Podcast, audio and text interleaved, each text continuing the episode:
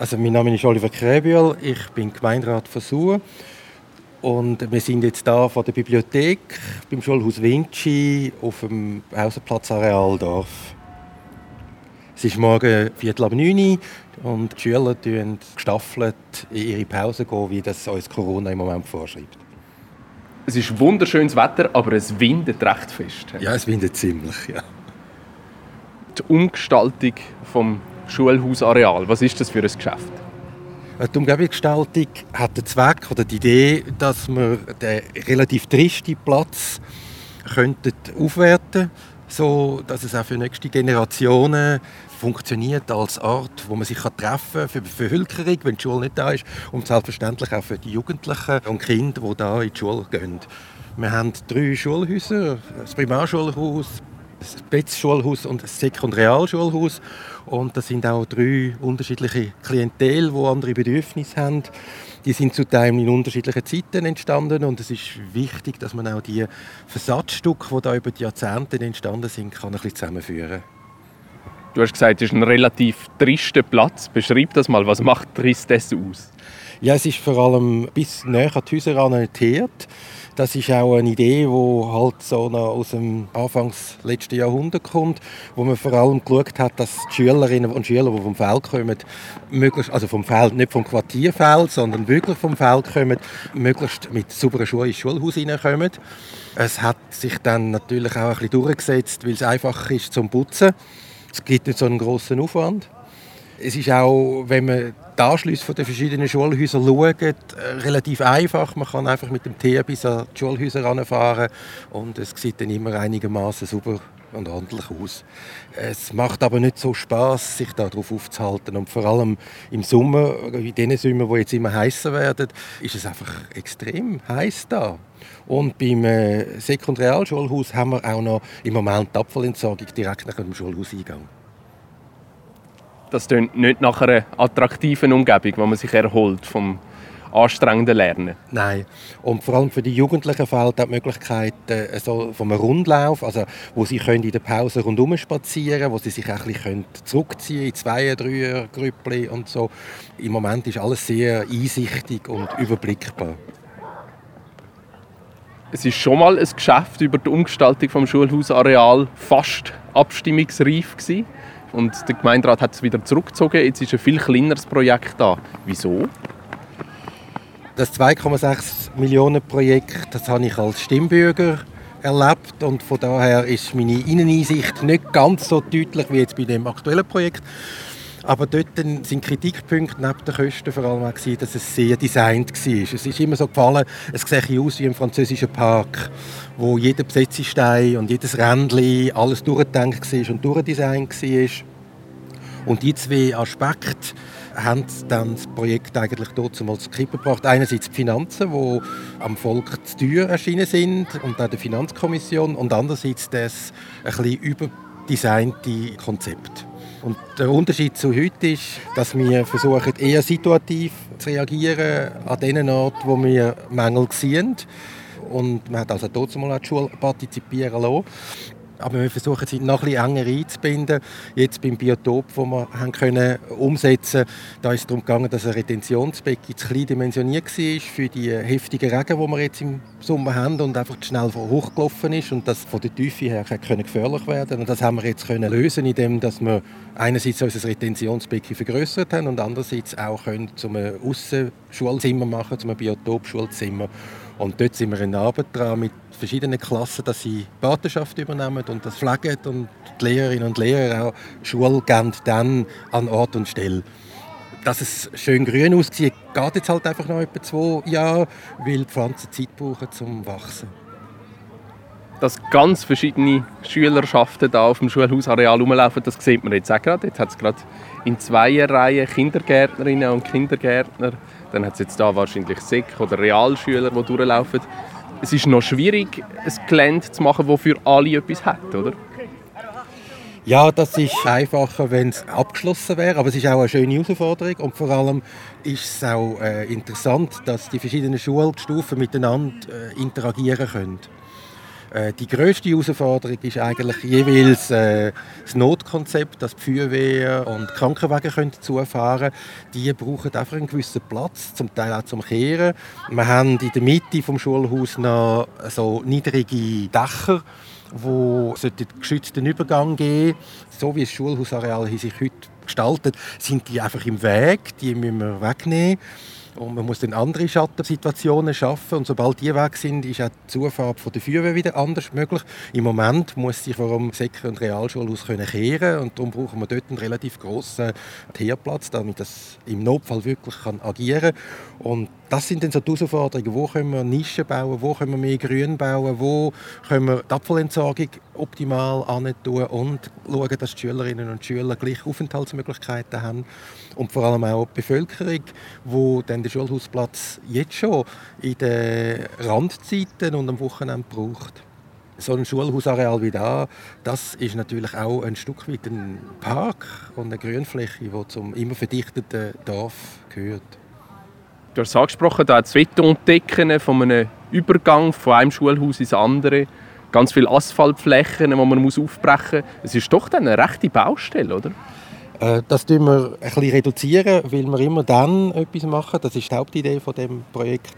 Wir machen es dann, wenn sowieso an den Schulhäusern etwas gebaut wird. Also jetzt stehen wir da gerade vor den sogenannten Ecktürmen vom Betz-Schulhaus, wo die Schulküchen und die Werkräume drin sind. Die sanieren wir ja jetzt. Das heisst, sie fangen nach dem Sommer an mit der Sanierung. Die wird im Februar nächstes Jahr abgeschlossen sein. Und da wird auch die Umgebung direkt um die zwei Schulhausteile wird natürlich leiden Bauarbeiten. Und wenn wir die wieder instand stellen, dann werden wir auch gleichzeitig den Eingangsbereich, der zwischen den zwei Türmen sind, umgestalten und mit deutlich mehr Bäumen bepflanzen, sodass dort ein schöner Schattenbereich entstehen wird. Jetzt sind wir rechts vor dem Cerealschulhaus. Da sieht man auch den Abfallcontainer, der direkt neben dem Eingang steht. Und das ist schon ein Ort, wo wir jetzt sind, wo auch von der Lehrerschaft und von den Schülern als sehr trist empfunden wird. Und man sieht jetzt da haben wir das Baugerüst. Da wird in den nächsten Tagen, sofern keine Einwendungen mehr eingehen, ein Baucontainer aufgestellt wo die Schülerinnen und Schüler dann umgestaltet im Werkunterricht und das gibt einen Pausenkiosk wo sie können in der Pause Sachen verkaufen können. Und es ist auch gedacht, dass man den für Schulhausfeste oder auch für das Jugendfest kann benutzen kann.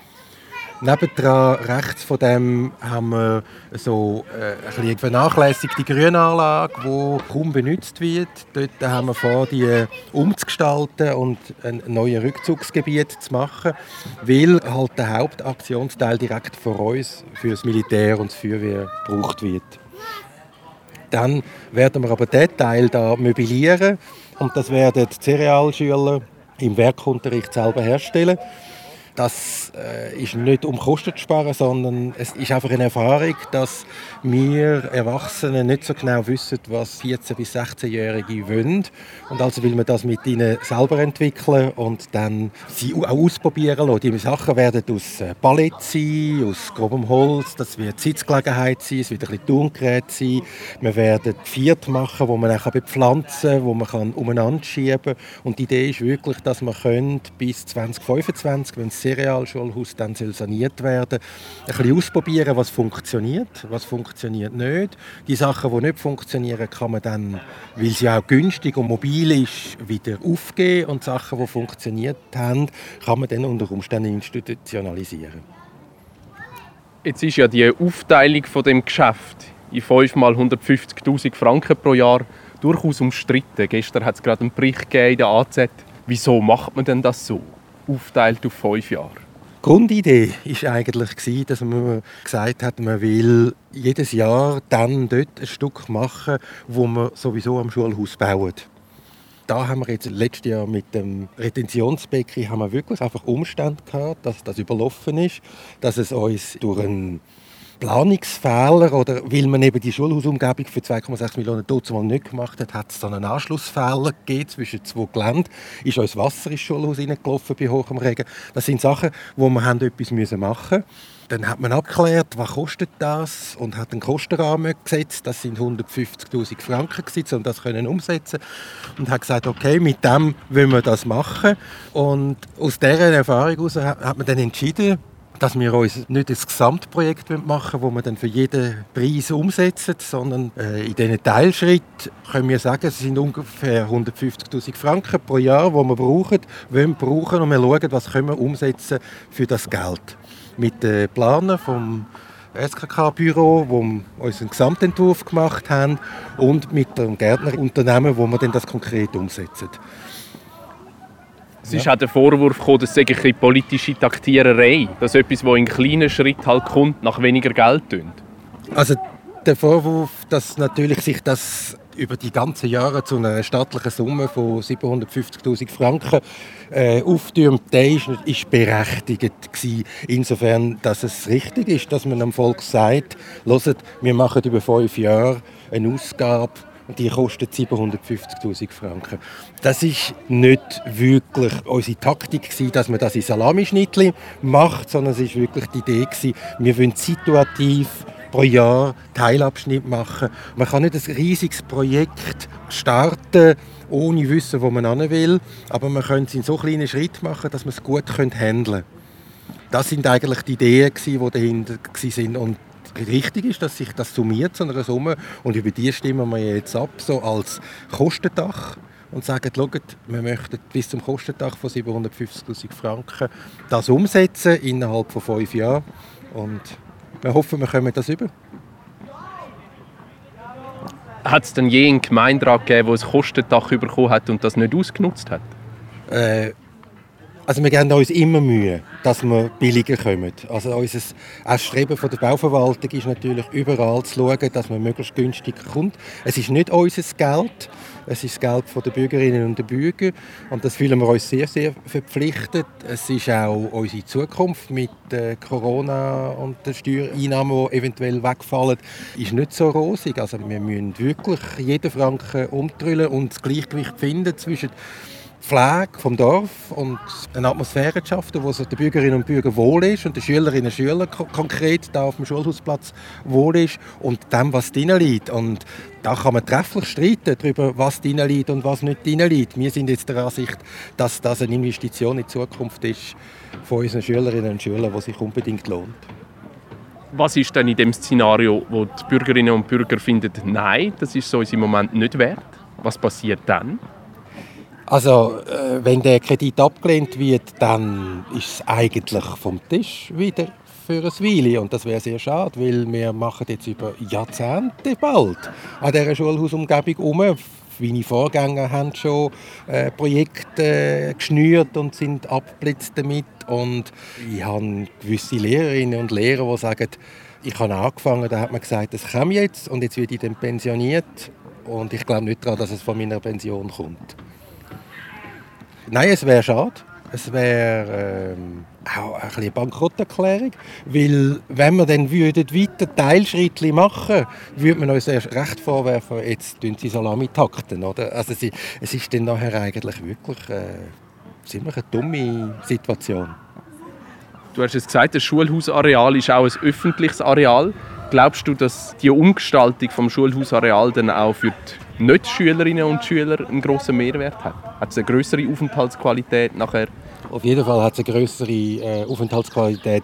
Es werden deutlich mehr Bäume sein, es wird Schatten haben, es ist äh, Raum, wo man sich gerne aufhalten. Wir sind jetzt auf der grossen Jugendfestwiese, wo auch einfach ein bisschen brach rumliegt und auch da werden wir versuchen mit äh, Bäumen mehr Schatten zu bringen, dass die Wiese ein bisschen attraktiver ist. Auch da haben wir wieder verschiedene Mischungen von Bedürfnissen.